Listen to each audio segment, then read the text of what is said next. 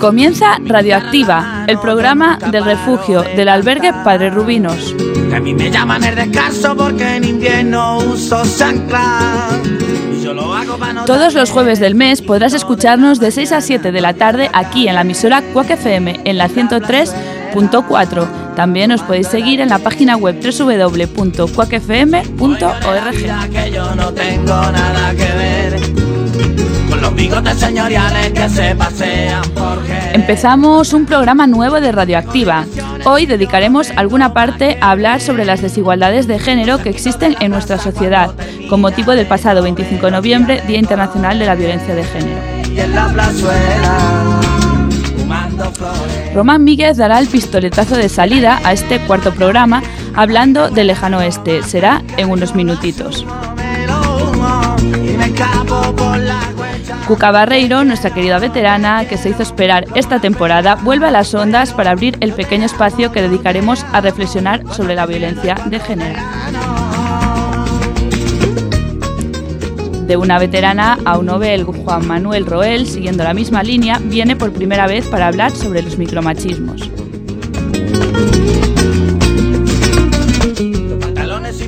En los deportes, Ángel Pan se, sume- se suma a estas reflexiones abordando la discriminación de la mujer en algunos deportes. Lo mismo te canto un fandango que yo te canto por Triana. Además, durante todo este programa iremos poniendo canciones que tienen que ver con este tema. Soy vagabundo, de la noche. Y finalizaremos el programa dando un giro. Será Rubén Fernández quien rompa la tónica con una entrevista muy interesante a una persona del albergue que viene directamente de Venezuela. Nos contará su historia en Todos por Igual y cómo están viviendo allí la situación. Y ya para finalizar será Omar Lozano quien se encargue de cerrar el programa con su guion que nos tiene a todas y a todos en vilo. Como veis, un radioactiva diferente al que os tenemos acostumbrados. Este programa está realizado por muchas personas del refugio del albergue Padre Rubinos. Algunas y algunos acompañan hoy aquí con sus voces y otros nos escuchan desde el refugio. En la parte técnica, Jacobe Villar y al micrófono, Clara de Vega. ¡Empezamos!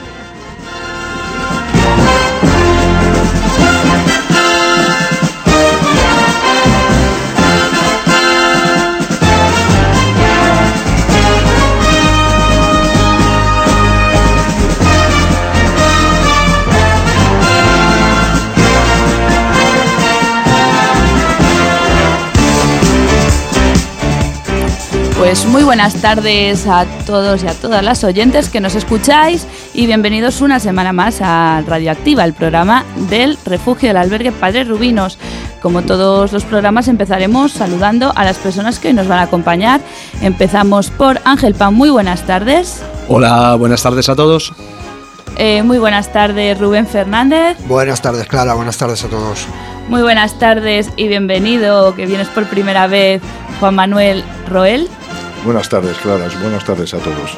Muy buenas tardes, Cuca Barreiro, que por fin nos acompañas en esta temporada. Hola, muy buenas tardes. Encantadísima de poder volver después de mis achaques. Y nosotros de que vuelvas. Y por último, muy buenas tardes, Román Míguez. Buenas tardes.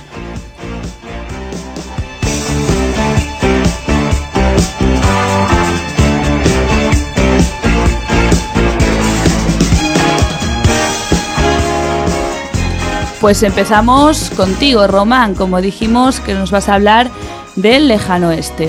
Lo escuchamos.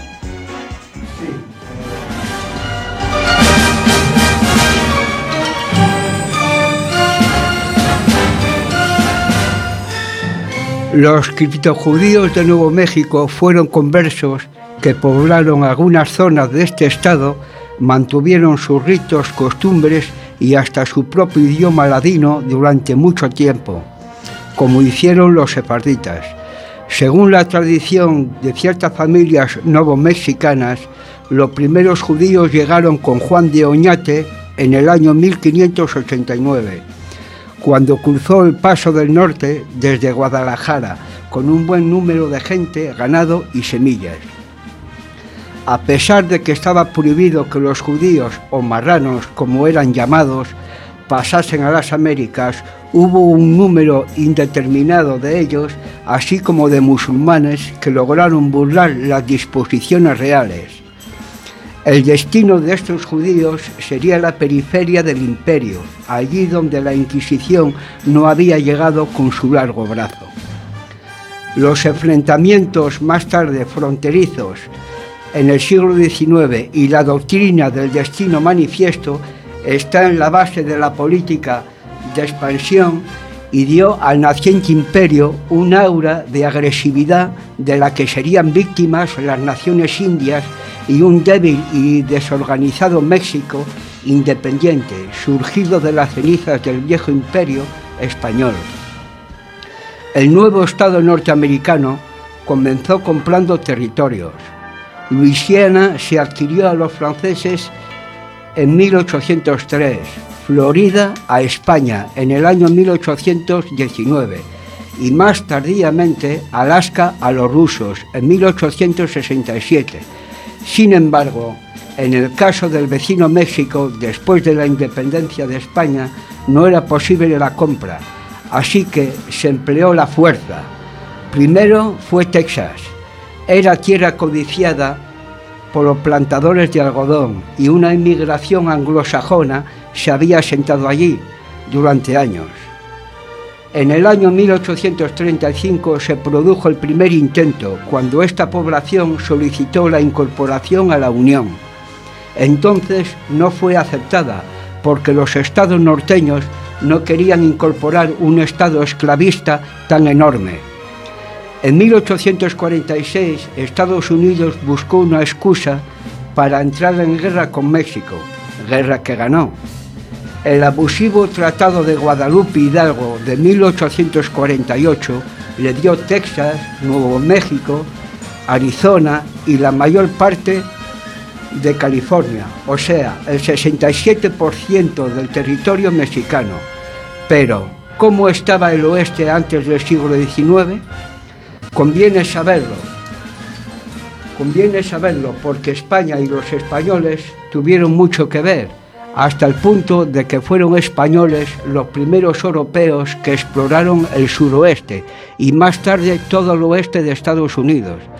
Hay que citar por fuerza algunas de esas primeras exploraciones, como la de Álvaro Núñez Cabeza de Vaca, Antonio de Solís o Francisco Vázquez de Coronado.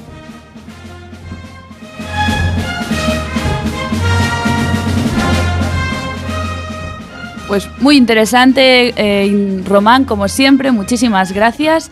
De nada. Eh, he de decir que, bueno, como estábamos con el programa especial sobre violencia de género, sobre la mujer, íbamos a, a tratar, ¿no? Ibas a tratar el tema del voto femenino, los derechos, pero, sí, pero no ha podido no ser. ha podido ser No, no porque el tiempo jugó en nuestra contra, pero bueno, el- algún día lo traerás, ¿verdad? Y lo podremos... Esperemos, esperemos. A ver, bueno, si lo encuentro. A ver si lo encuentras. Y, y quieres comentarnos qué vas a... Eh, bueno, para la próxima para la próxima sesión hablaré sobre los españoles que combatieron en el bando alemán eh, contra el comunismo en la Segunda Guerra Mundial. Caray, o sea, ya empezamos por los mayas, el- ahora el oeste. bueno, y ya para variar un vamos poco hay que, avanzando. hay que ir variando, ¿no? Claro Porque que si sí, no- claro que sí. Si no, malo. Muy bien, pues muchísimas gracias, De Román. nada. Y seguimos eh, con Cuca Barreiro, que se hizo de rogar esta temporada, la echábamos muchísimo de menos. Y bueno, a ver qué no, con qué nos sorprende. La escuchamos.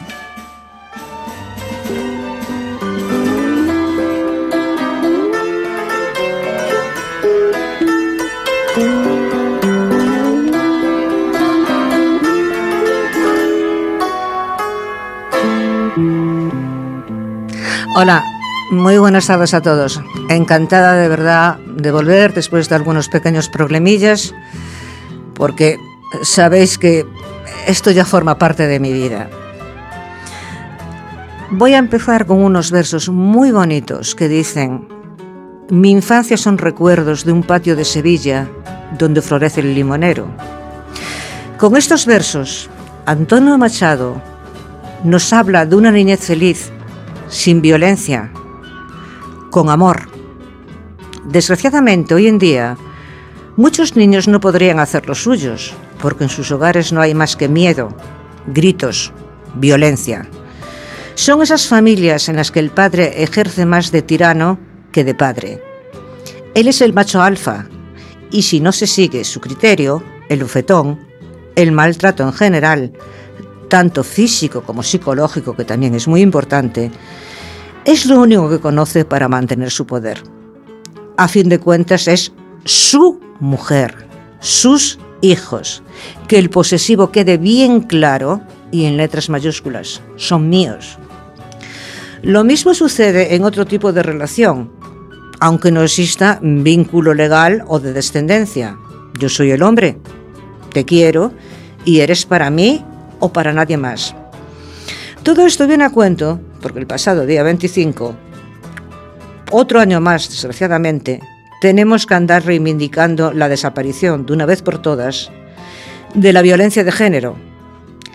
Las estadísticas no paran de crecer y esa lacra que tenemos que erradicar no quiere marcharse. Y lo que es más triste es que a veces parece que se ha convertido en algo cotidiano e inevitable, un peaje que la mujer que no se somete sin condiciones al hombre debe pagar. Por supuesto y afortunadamente no se debe generalizar. Quiero creer que son más las buenas personas que toda esa panda de, digamos, entre comillas, descerebrados, que consideran que un feminicidio no es un crimen, sino un acto de justicia, de honor, porque la mujer debe de ser compañera sumisa y no pensar por sí misma, olvidando el mensaje evangélico de compañera te doy que no sirva. Lo que resulta especialmente preocupante es que cada día son más las chicas muy jóvenes, maltratadas y que no tienen verdadera conciencia de ello. Mi novio me controla porque me quiere. No, el amor no es control, ni celos. El amor es entrega, comprensión, amistad, camaradería. Pero a pesar de todas las campañas, cada año hay que salir a la calle para recordar a las mujeres asesinadas. ¿Hasta cuándo?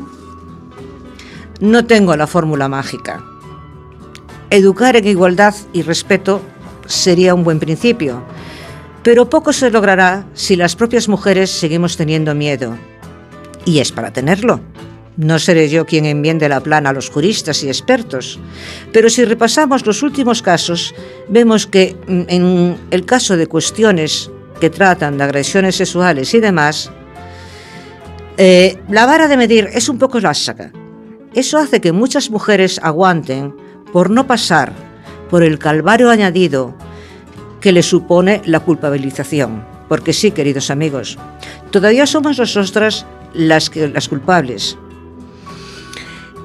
el grado de pena no responde al grado de resistencia que una víctima pueda oponer. ¿Qué quiere nuestra sociedad? O mejor sería cambiar la pregunta y decir, ¿qué quieren los hombres de las mujeres?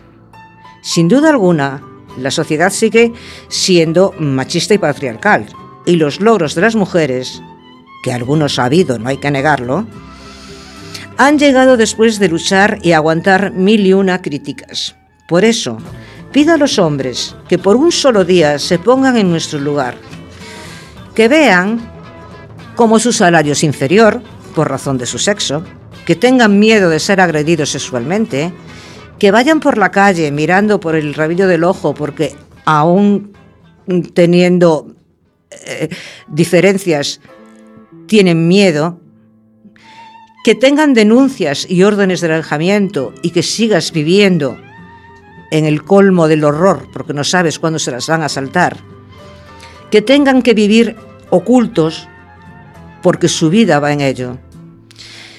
Ese debe de ser el fin de este día de noviembre. Señores, todos somos seres humanos, todos tenemos derechos y deberes. Todos somos diferentes pero al mismo tiempo iguales. Todos aspiramos a una vida digna y en paz. En marzo ya nos tocará otra vez dejarnos ver, para que de una vez por todas y por fin lleguemos a una sociedad en la que decidan que los méritos es lo importante y no si se ha nacido con testículos o con ovarios. Muy buenas tardes y muchas gracias.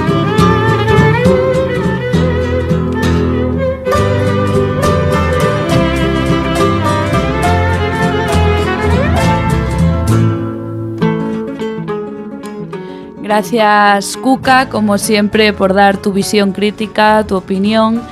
Eh, comparto totalmente y creo que compartimos todas y todos lo que acabas de decir. Eh, el amor, lo que dices tú, es confianza, es eh, camadería, me gustó eso de camadería, es respeto, ¿no? Y si te trata mal, te maltrata y que es una pena que por tener una, un género determinado haya que sufrir pues tantos abusos como se están sufriendo. Esperemos que lo que tú dices, ¿hasta cuándo? ¿Hasta cuándo seguiremos contando las víctimas de esta lacra? Bueno, pues a ver si con este testimonio, bueno, testimonio no, con esta reflexión, pues hacemos que las mentes conciencien un poquito y que las mentes piensen. Y en la misma línea eh, viene Juan Manuel Roel, para, pues para hablarnos un poco del germen, ¿no? Del maltrato, que son los micromachismos. Esos, bueno, yo ya les llamaría machismos directamente, ¿no? Pero son esas pequeñas actitudes que pasamos por alto, que están totalmente normalizadas en nuestra sociedad. Y nos lo va a contar ahora él. Lo escuchamos.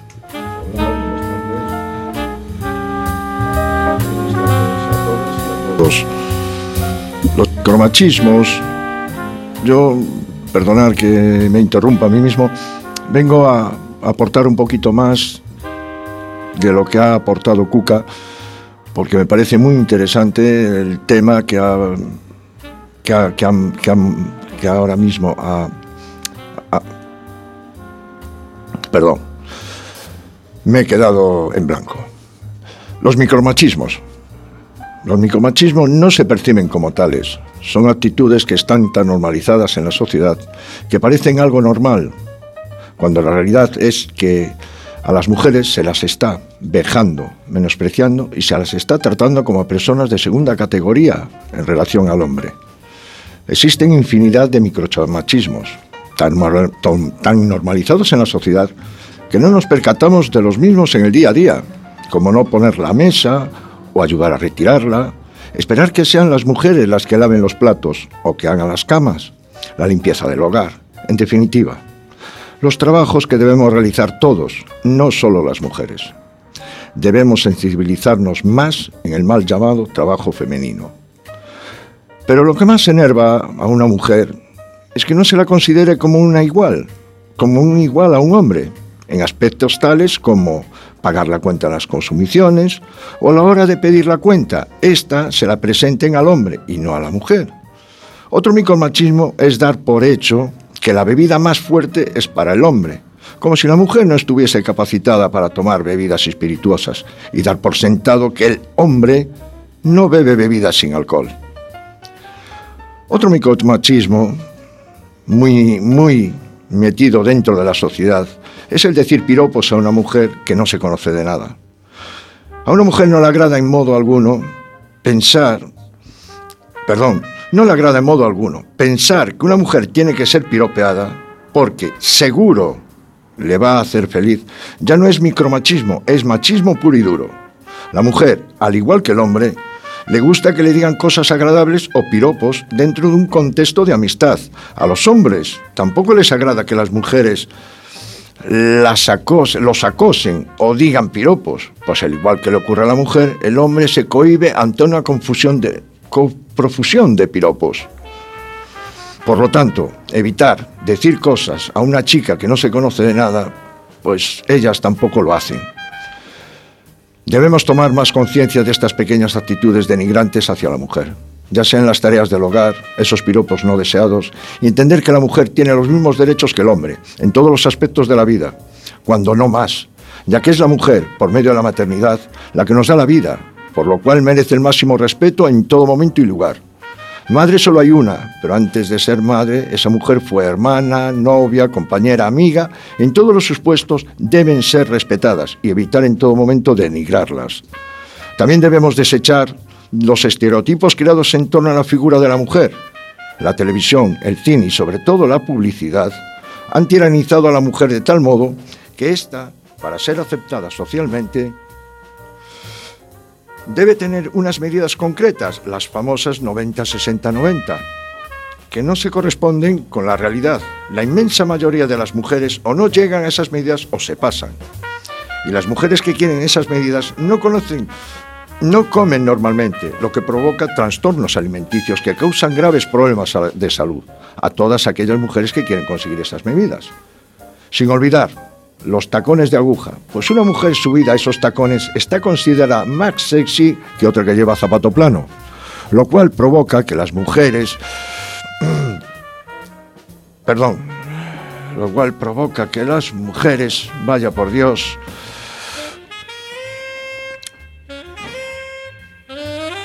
sufran de la espalda y sobre todo de la columna vertebral, Disculpadme, pero es que lo estoy leyendo y se me, la mente se va para otro sitio. Disculpad, pero continúo.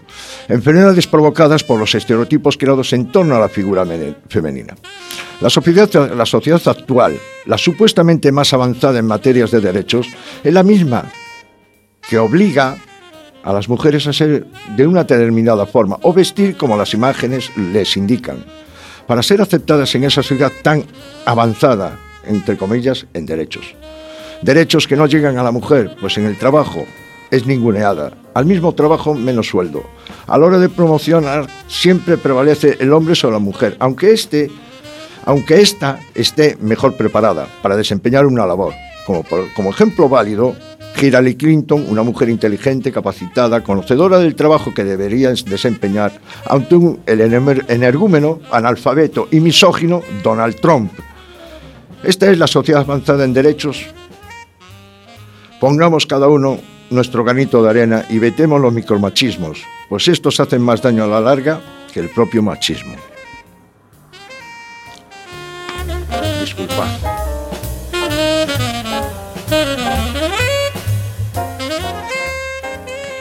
Disculpad nada, o sea, muchísimas gracias. Es la primera vez que, que, vienes y bueno, normal, son los nervios del directo, pero lo importante es el contenido del mensaje que acabas de, decir. Muchas gracias. Gracias. Bueno, he, de decir que, que, Juan hizo un taller el otro día, hicimos un taller sobre violencia de género y hablamos sobre esto, sobre los micromachismos y de ahí la idea, ¿no? Sí, la verdad es que me sorprendió gratamente este día, Clara, con este taller y al final pues decidí colaborar, hacer un pequeño resumen de aquello que habíamos visto en imágenes y bueno, lo, lo plasmé en, en letras que pido nuevamente disculpas, eh, no se eh, supe expresar adecuadamente tal vez. Bueno, no, lo expresaste fenomenal, creo que nos quedó a todas y a todos claro y a nuestros oyentes también. Y, y gracias porque sí que hiciste un resumen muy amplio y muy detallado y esperemos que esos micromachismos que están tan normalizados, aunque cada vez sí que las personas somos más conscientes, porque mismo las mujeres también somos somos de esa manera, ¿no? Y que ya cada vez somos más conscientes de que, pues de que no son naturales, ¿no? Bueno, yo he intentado aportar mi granito de arena a estos pequeños, digamos, micromachismos que los hacemos sin querer. Parece ser que ya están tan normalizados dentro de la sociedad patriarcal, como bien ha dicho Cuca, que no nos consideramos... Es que los micromachismos antes eh, estaban llamados como la caballerosidad, ¿no? De abrir la puerta a una mujer o de pagar siempre la cuenta. Entonces ya pues lo que comentabas tú de que un camarero llegue y te ponga la cuenta se lo pone casi siempre al hombre. Y bueno, a mí es lo que, lo que habíamos comentado, me pasó un caso muy curioso, que iba con un, pues con un hombre, con, y yo que soy mujer, y, le puso, y me puso nos puso a la cuenta, ¿no? Y yo pagué con tarjeta y le devolvió al hombre la tarjeta, y era mía, y dije yo, no, perdona, pagué yo. Entonces ya llegamos hasta ese punto de, que está tan acostumbrada las personas a... A ese eso mismo, que se llamaba antes caballerosidad, pues bueno, a ver si lo erradicamos de una vez y ya por fin podemos ver una igualdad real. Real, muy bien, esa es mi intención. Pues muchísimas gracias Juan por venir, espero que vuelvas aquí a Radioactiva a exponer otro, otra reflexión o de otro tema. De otras características y si es de este tipo pues insistiremos hasta la saciedad. Pues genial, así, así lo esperamos. Y seguimos aquí en Radioactiva, el programa del albergue Padre Rubinos. Seguimos con este espacio dedicado a la igualdad de los hombres y las mujeres en cuanto a género, bueno, hablamos un poco de la violencia de género, hablamos también de los, del germen del maltrato y de la violencia que son los micromachismos y ahora falta, pues como en la sección de deportes, eh, Ángel Pan hoy va a hablar también de la discriminación de la mujer en los deportes. Es ahora, en unos segunditos, no os vayáis.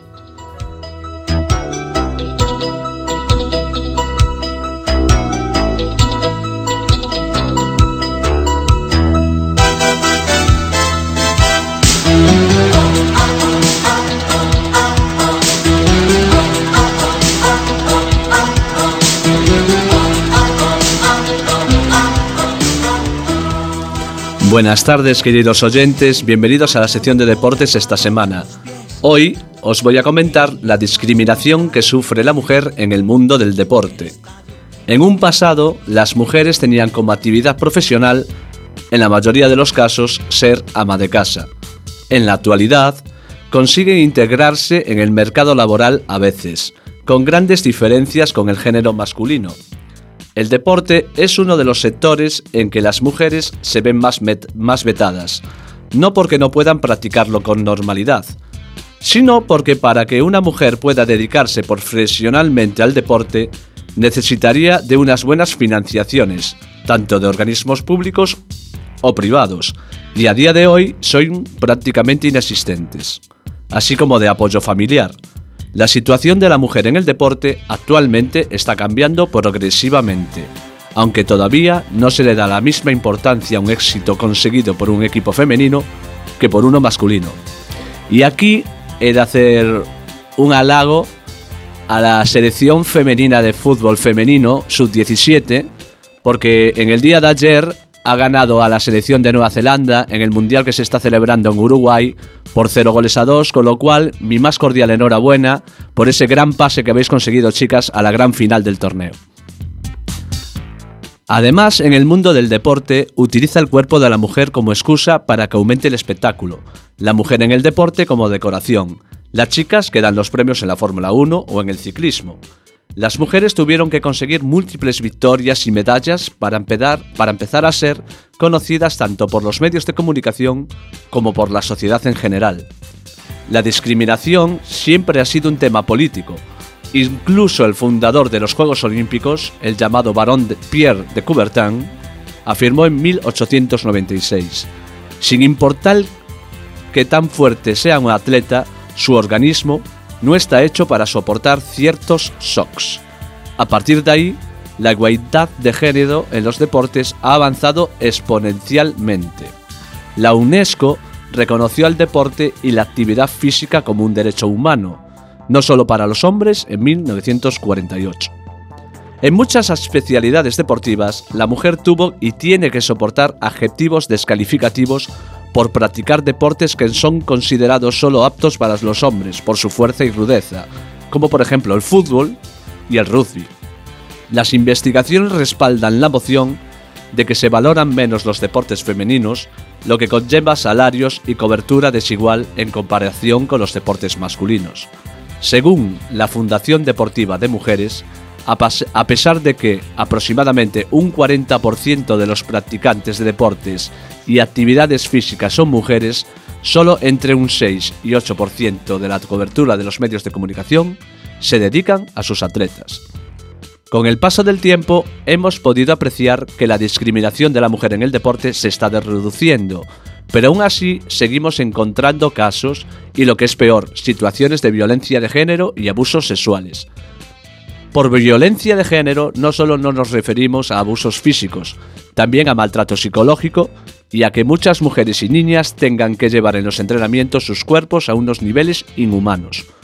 Un claro ejemplo de discriminación ha sido y es el de Gala León, quien ha sido cuestionada por su género al ser, nombrada capitana de la Federación Española de Tenis.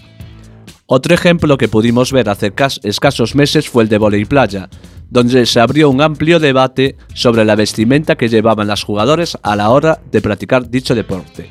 Muchas fueron las críticas sobre la normativa vigente por ser sexista. Este, como otros muchos, es un caso en el que se utiliza el cuerpo de las mujeres en el deporte para aumentar el espectáculo y no para fomentar el deporte. Otro ejemplo lo encontramos en el fútbol, el deporte rey, en el que solo se destacan futbolistas y masculinos y apenas existen equipos femeninos ni se nombra algún detalle sobre la liga femenina de este país. Hasta aquí la información deportiva esta semana, un saludo cordial y que pasen una feliz tarde. Y decir que los datos los he obtenido de la fuente que se llama una revista que se llama Revista con la A.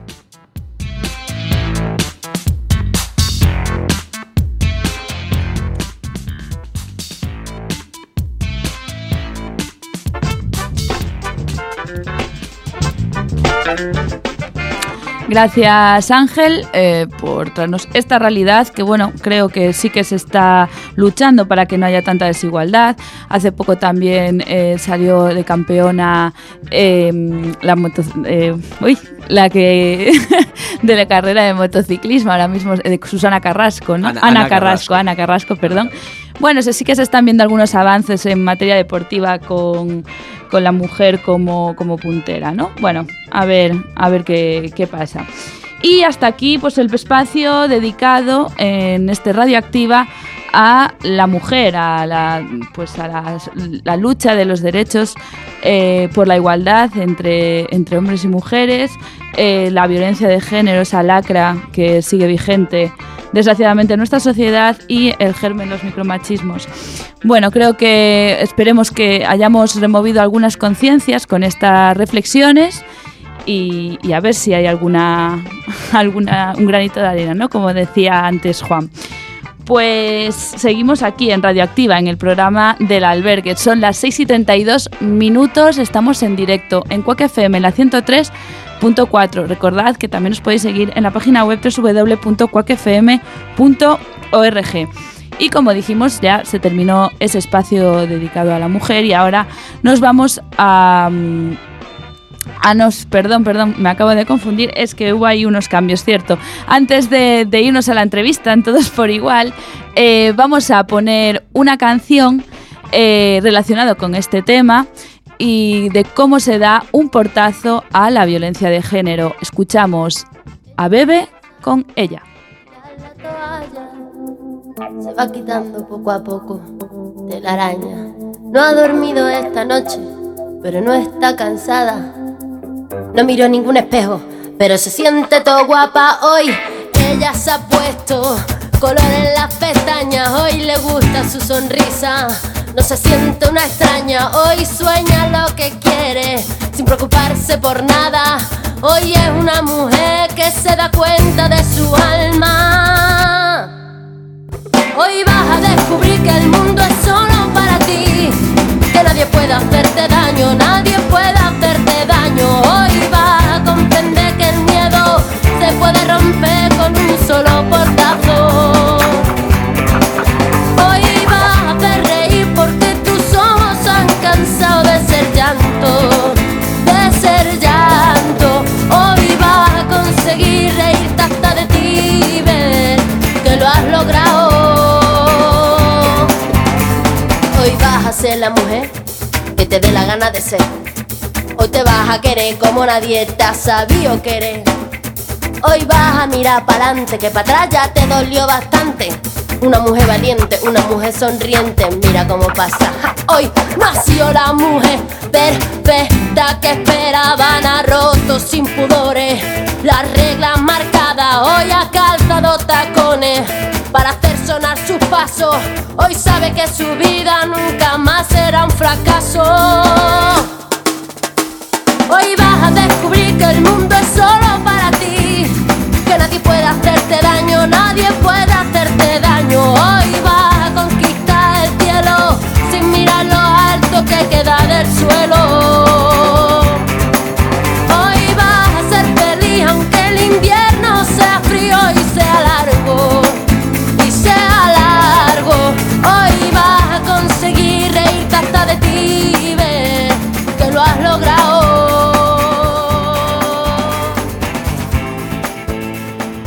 Bueno, pues con esta canción de Bebe eh, cerramos este espacio dedicado a la violencia de género. Eh, eso sí, eso, lo que decía, ¿no? Dar portazo y salir, salir corriendo de, ese, de esa situación. Eh, a continuación, en Todos por Igual, tenemos aquí a nuestro entrevistador favorito, a Rubén Fernández, que hoy va a entrevistar a una persona del albergue que viene directamente de Venezuela, nada menos que nada más que lleva siete meses, creo, aquí, y creo que nos tiene muchas cosas que contar. Ahora, no os vayáis, es en unos segundos.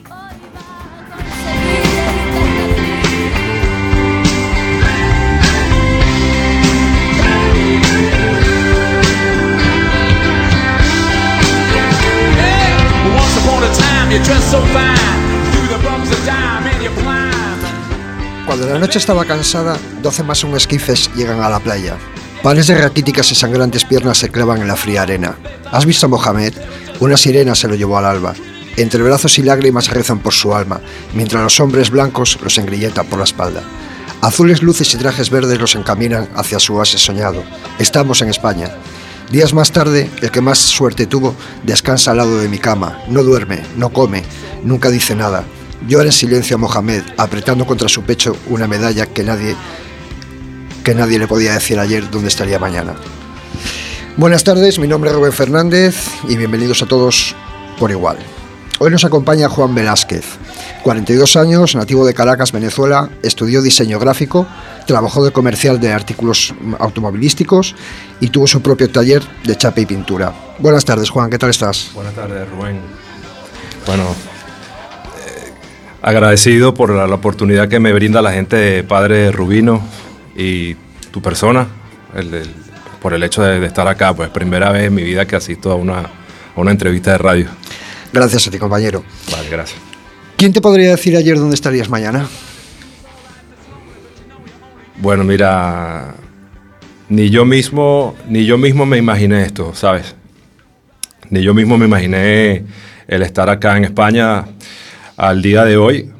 Eh, simplemente doy las gracias por estar acá y, y por todo el panorama que se me ha presentado acá y, y por todas las cosas que te puedo decir de y por todo lo que se me va a dar acá, ¿me entiendes? Apuesto, No. apuesto, por la, apuesto por lo mejor. Y desde mi punto de vista, desde mi óptica, sé que va a ser así, así de ese modo. Ahora lo desarrollaremos un poco. Vale. ¿Qué motivo fue el que te... ¿En qué momento pensaste, me voy a España, quiero saber qué es lo que pasa allí? O sea, tú dices más o menos lo que me motivó a venir acá. Exactamente, sí. Bueno, en principio, en principio pensé ir- irme a Argentina. Eh, y por razones de vida, cuestiones personales, decidí llegar acá porque tenía conocidos acá en A Coruña. Y bueno, fue una decisión. Y también, sabes que yo relacionado a la parte automotriz, ¿verdad? En Venezuela, cuando, cuando era la Venezuela más o menos que se podía vivir con ciertas libertades, existían las revistas automovilísticas y había publicaciones españolas. Y de hecho, yo conocía la realidad de este país desde, desde los años 90. Y eso me motivó mucho, pues recuerdo mucho la, la parte automotriz. Y eso, eso en parte tocó mi conciencia y dije, no, me voy a España. ¿Y qué esperabas encontrarte cuando llegaste a España y, y qué es lo que estás viviendo en realidad? ¿Qué esperaba encontrarme? Ya tenía, bueno, desde cierto punto de vista ya tenía como un bosquejo, ¿sabes? Imaginario, ya tenía algo, dice, bien prefijado en mi mente gracias a mi hermano, que había venido acá a Coruña y estuvo siete meses y me contó y me dijo, eso es otro mundo. Tienes que, cuando cruzas las calles, tal, o sea, hay un cuidado con, hacia las personas. Y bueno, mira, eh, basándome en lo que me estás preguntando, oye, en principio me sentí un poco fuera de onda, ¿sabes? Pero creo que es normal. Ya ahora, a siete meses de estar acá, me siento como que quien dice más integrado, ¿sabes? Veo a la gente como más cerca, como que puedo llegarle más a la gente y, siento el entorno que se ha moldado a mí o yo me he moldado a él, o sea, me siento bien, en fin, me gusta España, ¿Qué es? verdaderamente. Me alegro, me alegro Sí. mucho. ¿Qué es lo que esperas en un futuro de, de España? España, de La Coruña, de lo que tú quieras. ¿Qué esperas al estar aquí? Bueno, yo creo que ligado a esa pregunta, yo creo que ligado a esa pregunta, me preguntas qué espero. Claro, ¿qué esperas? Sí, quiero decirte, ya Sí, sí. profundizaremos un poco más si Claro, quieres, claro. ¿no? Pero una vez que llegas aquí, Claro. eres eh, usuario del albergue, quizás no llegas, llegas con unas expectativas que Sí, por bueno. desgracia no se cumplen. Sí, ¿no? bueno, llegué con unas expectativas y esa, espero, ¿cómo te explico? Bueno, me invaden un poquito los nervios. Por favor, ni te preocupes. Así estoy yo todos los días, tú tranquilo. bueno, es normal, No es normal con, lo- con los avatares de la vida diaria. Quiero decirte, ¿tienes una esperanza de que encuentres un trabajo? Sí, ah, sí, sí. Sí tengo muchas esperanzas acá, depositadas acá en España. Y cada día me voy haciendo más de ellas. Cada día me arraigo más a ellas. Y yo creo que depende de, de la óptica con que cada quien mire, ¿me entiendes? Va a depender de, de tu sinergia con, los, con tus semejantes, con las personas en tu entorno y todo, y cómo te desenvuelvas en esta sociedad. Que si bien no es perfecta, nada es perfecto en este mundo, bueno, tiene muchas cosas, desde mi punto de vista y mi humilde opinión, tiene muchas cosas. En mi caso, tiene mucho por ofrecer. tú tienes mucho ganado aquí, majete. Te lo digo yo. Gracias, gracias. Háblanos un poco de tu juventud. ¿Cómo recuerdas tu juventud, tu niñez en, en mi Venezuela? país, Venezuela. Bueno, en principio la podría definir una juventud feliz. Tuve mucho, tuve unos padres, tuve unos padres los cuales, los cuales me brindaron una, me brindaron una educación, una muy buena educación, me, me brindaron valores.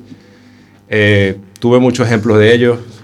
Gracias a mi mamá, gracias a mi madre. eh, gracias a mi madre me, me, me fascina, pues me viene la parte de, de los coches, me regaló muchos coches, ¿sabes? Y bueno, creo que eso influyó al punto de que, bueno, mis hermanas me dicen, no, tú estás enfermo con los coches y tal, pero, ¿sabes? En el sentido bueno, eso. Mira, eh, nos apremia el tiempo y... No te con- preocupes, no te Vale, preocupes, no Perfecto, mira, eh, ¿cómo se vive, según las declaraciones que hizo eh, un compañero de Maduro, ahí atrás, ¿vale? Eh, dice que el 90% de, la, de los venezolanos eh, son totalmente infelices y no tienen ningún tipo de esperanza en Venezuela. ¿Qué opinas sobre ello? Si puede ser mm, lo mínimo que me digas, por favor, bueno, un par de eh, palabras. eh, o sea, la parte de que, de que somos infelices depende desde el punto de vista que se vea. Si estamos viviendo una situación devastadora, ¿verdad? En la cual, o sea, la realidad supera la ficción, ¿me entiendes? Y es algo apremiante, es aterrador, ¿sabes? El poder tú disponer de, dinero y, y irte a comprar carne, lo que sea, algo de necesidad, y no poder comprarlo porque simplemente no hay en existencia. Claro, el otro día leía, ¿no? Eh, Un poco sobre esto y decían que es que hasta media hora de luz al día que luego os cortan Sí, sí, eso, ya se está que llegando, no a tenéis los, ya se agua, está no llegando a los nada. extremos que en, en la capital del país no hay agua, no hay, no hay, no hay luz, Claro. todo es racionado y bueno, te podrás imaginar lo, Eh, lo que todo ello conlleva. Sí, es, es una eso. Eh, también quería preguntarte, lo que pasa que es que no, mm, vale, mira, mm, quería preguntarte, Venezuela, Teniendo el poderío que tiene, eh, Ok. hablemos de petróleo, de, de tantísimas cosas, ¿no? Claro. Eh, es un país súper productivo en todo. ¿Qué leches es lo que pasa en este país? Vale, todos lo sabemos, ¿vale? Ninguno Claro, somos claro. idiotas. Bueno. pero, Sí, sí. pero realmente el, Pregunta. es que no quiero columpiarme. Eh, realmente los políticos que hay en ese país en este momento eh, destrozan el país de esta manera. Realmente el tema es muy delicado. Claro, es que por eso no quiero tampoco. Estuvimos gobernados por dos partidos, por do- dos partidos que se hacen democráticos a lo largo de 40 años y creo que, no sé, en ciertas medidas retroalimentaron lo que está sucediendo ahorita. ¿Me entiendes? Dieron pie a lo que está sucediendo ahorita. Y bueno, mira, ya tenemos las consecuencias de lo que está, de lo que dejaron ellos. Es- Esta gente se valió de, de esto. ¿Qué, es- qué esperanza le das a tu país? No sé, imagínate, ¿no? Esto un poquito por soñar, ¿no? Eh, imagínate mañana desaparece, desaparece, desbancan, digamos, a Maduro, ¿no? Por ejemplo. ¿Qué otra opción que tú conoces en este momento mm, puedes, puedes ver más viable para que Venezuela siga adelante como tiene que seguir? Oye, bueno, mira, desde mi punto de vista, habría que abrir muchas instituciones y escuelas que enseñaran los valores Ya. que se han perdido a lo largo de todos estos años. Claro, es que, bueno, lo que tuviste con. Chávez, lo que Sí, tenéis lo con tuvimos Maduro, Con, con eh, Acción Democrática y COPEI y ahora exacto, con Chávez. es la verdad. leche, sí, es Yo la creo leche. que los, los valores y la familia son el, el- el pilar de toda la sociedad. Bueno, mm, sé que tienes contacto con, con tu familia o estas Sí, sí, cosas sí. en Venezuela. Sí, sí. Eh, ¿Cómo ves Venezuela en este momento? Ya para terminar. Desastroso. Una pesadilla, de verdad, mi país. ¿Es como nos venden en las noticias o realmente es peor? Quiero decirte porque sabes que siempre hay la típica manipulación en, la prensa. Bueno, manipulación sí, siempre va a haber, pero sí, o sea, te puedes tardar, te puedes tardar una que medio día en una cola para comprar carne, cualquier cosa, o sea, eh, la inseguridad, la delincuencia, y no tanto esto, ¿sabes? Es, la pérdida de valores como tal, en Sí, todo lo entiendo. que ha degenerado esta situación, este conflicto. Y un ejemplo, yo compro este teléfono, un teléfono, yo lo compro, un ejemplo, 100 euros, pero hay una situación, sé que tú necesitas un teléfono y te lo vendo en 200. Y esto ha venido pasando. O sea, sálvese quien pueda. Ya. Por eso te hablo de los valores. Sí, Se sí. ha perdido una serie de cosas, cosas que son básicas y que bueno, Bueno, si te sirve de algo, y esto es una Claro. opinión personal, Ajá. personal no tiene nada que ver No, ni no, no. Radio Quack ni nadie por el escucho, estilo. Esto es una opinión personal. claro. Creo que en España vamos por el mismo camino. Quiero decir, el mismo camino de pérdida Ojalá. de valores. Claro. eh, estamos Ojalá pasando que no, absolutamente. ojalá Dios lo quiera. Claro, pero, que no. pero dudo que. creo que depende mucho de cada... Por desgracia, así va la cosa. Claro, claro. Vale, si quieres venderte durante 30 segundos, ¿quién es Juan Velázquez? Y. No sé, tienes 30 segundos para venderte. Necesitamos encontrar un puesto de trabajo. ¿Qué te ¿Quién gustaría soy? hacer en este ¿Quién momento? soy? Bueno, eh, soy una persona... Oye, mira, uno de mis ideales es... Me gusta hacer sentir bien a la gente. Como te he dicho, me crié en una familia de valores. Mis padres me dieron ejemplos. Me, he- he siempre he tenido la oportunidad en esta vida de tener de atender dos negocios, uno de mi madre y el otro de mi hermano y mío. Y verdaderamente atender al público es lo que me encanta y hacer sentir bien a la gente. Bueno, antes de terminar la entrevista, así muy brevemente, porque la verdad que hoy eh, fue un programa diferente y pensábamos que nos íbamos a quedar cortos, pero al final va a ser... Eh, quería preguntar a, todos, a todas las personas que vienen del albergue, les hago la misma pregunta, y es qué significa para ti Padres Rubinos, cómo lo podrías definir en una palabra o en una frase. Te cojas así un poco de imprevisto. Claro, claro. Pero bueno. como que- no, en una sola frase. Eh,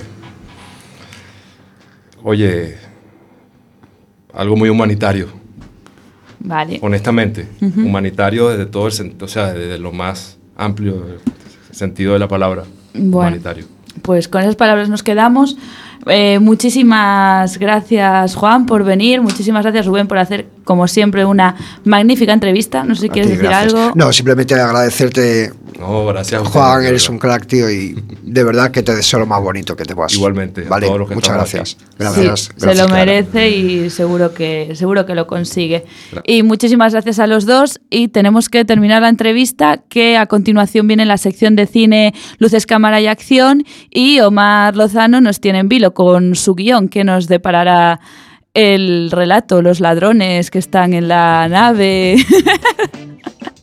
bueno, lo vamos a escuchar ahora. No os vayáis.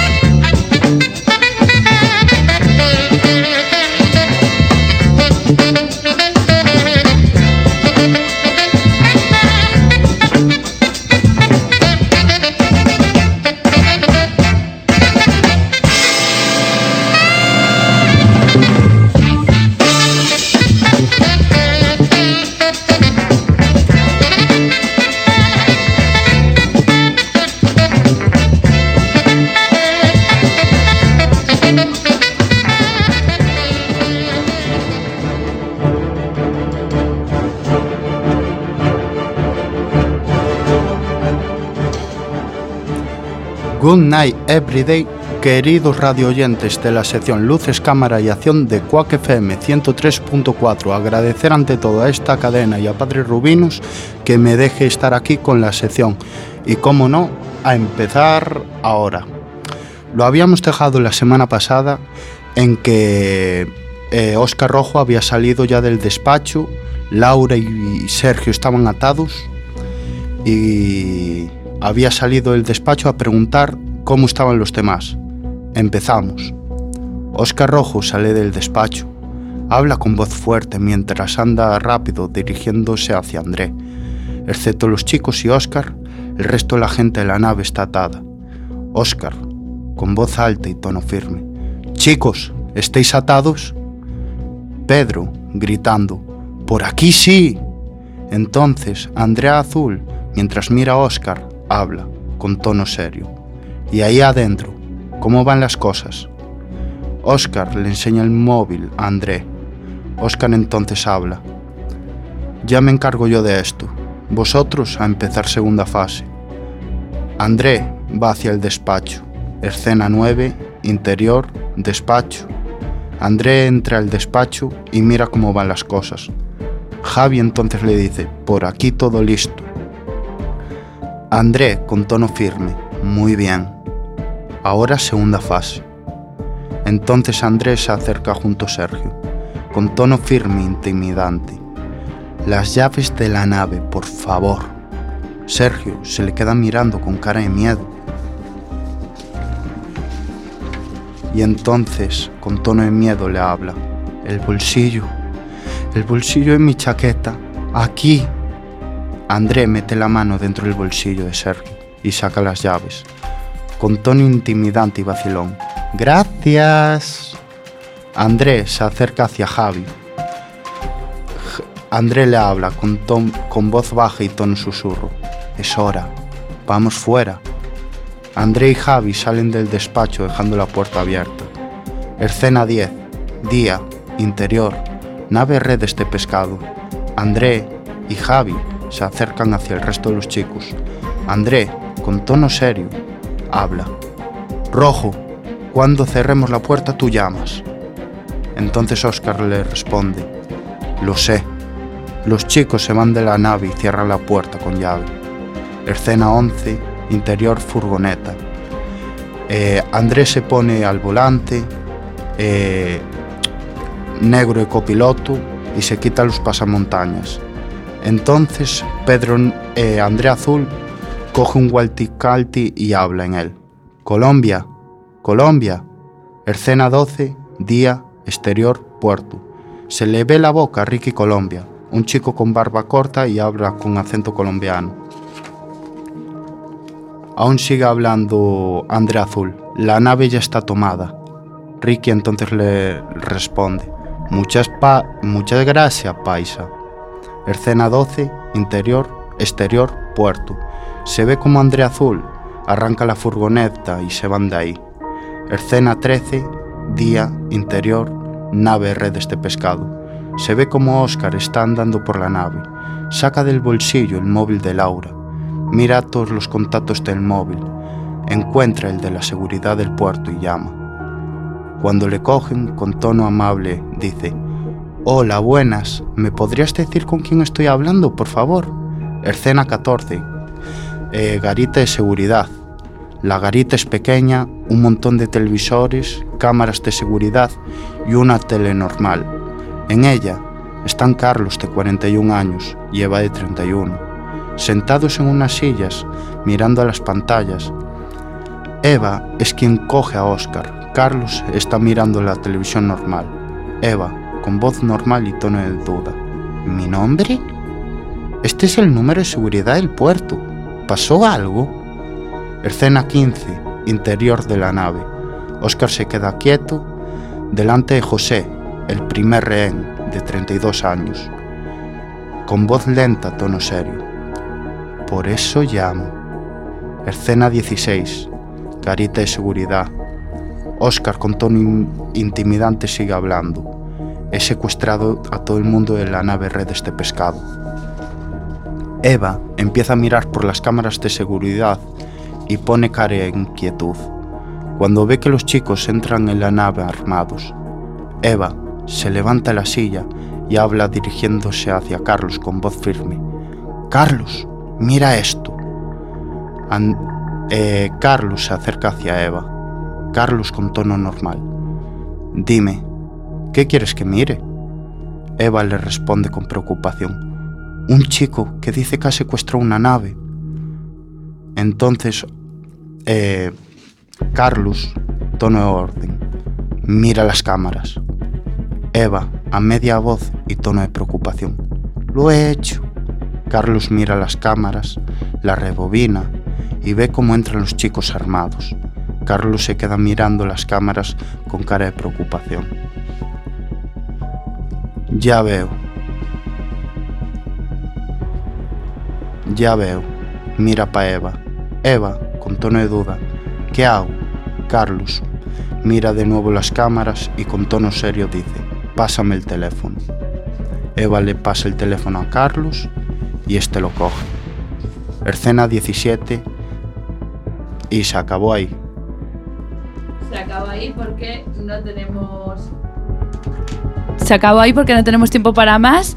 Eh, estamos ya al final del programa. Estamos en la escena 17.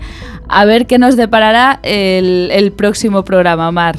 Espera, esperemos que vengas, ¿eh? que no nos dejes así. Eh, estos son treinta y pico Uf, pues tenemos, tenemos para toda la temporada.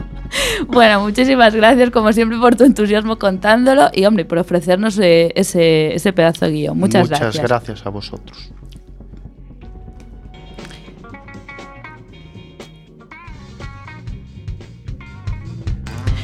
Y como dijimos, nos tenemos que despedir, sí que estamos ya muy muy fuera de tiempo. Seguid conectados aquí en Quack FM, en la 103.4 o en la página web www.org.